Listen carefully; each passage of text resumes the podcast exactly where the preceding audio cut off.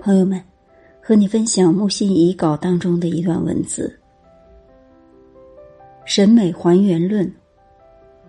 一七九七年九月十一日，席勒致歌德信中提出，艺术的根本原则是要把经验的形式还原到审美的形式上去。所有现实的具象的事物都是为人的经验所感觉到的形式。而审美的形式，则是柏拉图所说的那种理事。艺术家的创造是一个向理事还原的过程。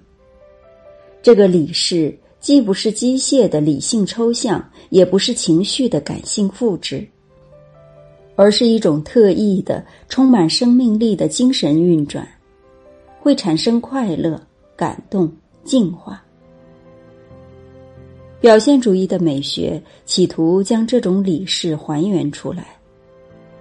康定斯基在《论艺术的精神》中鼓吹一种通神论，认为抽象的形式的活力在于有一种神力的平复。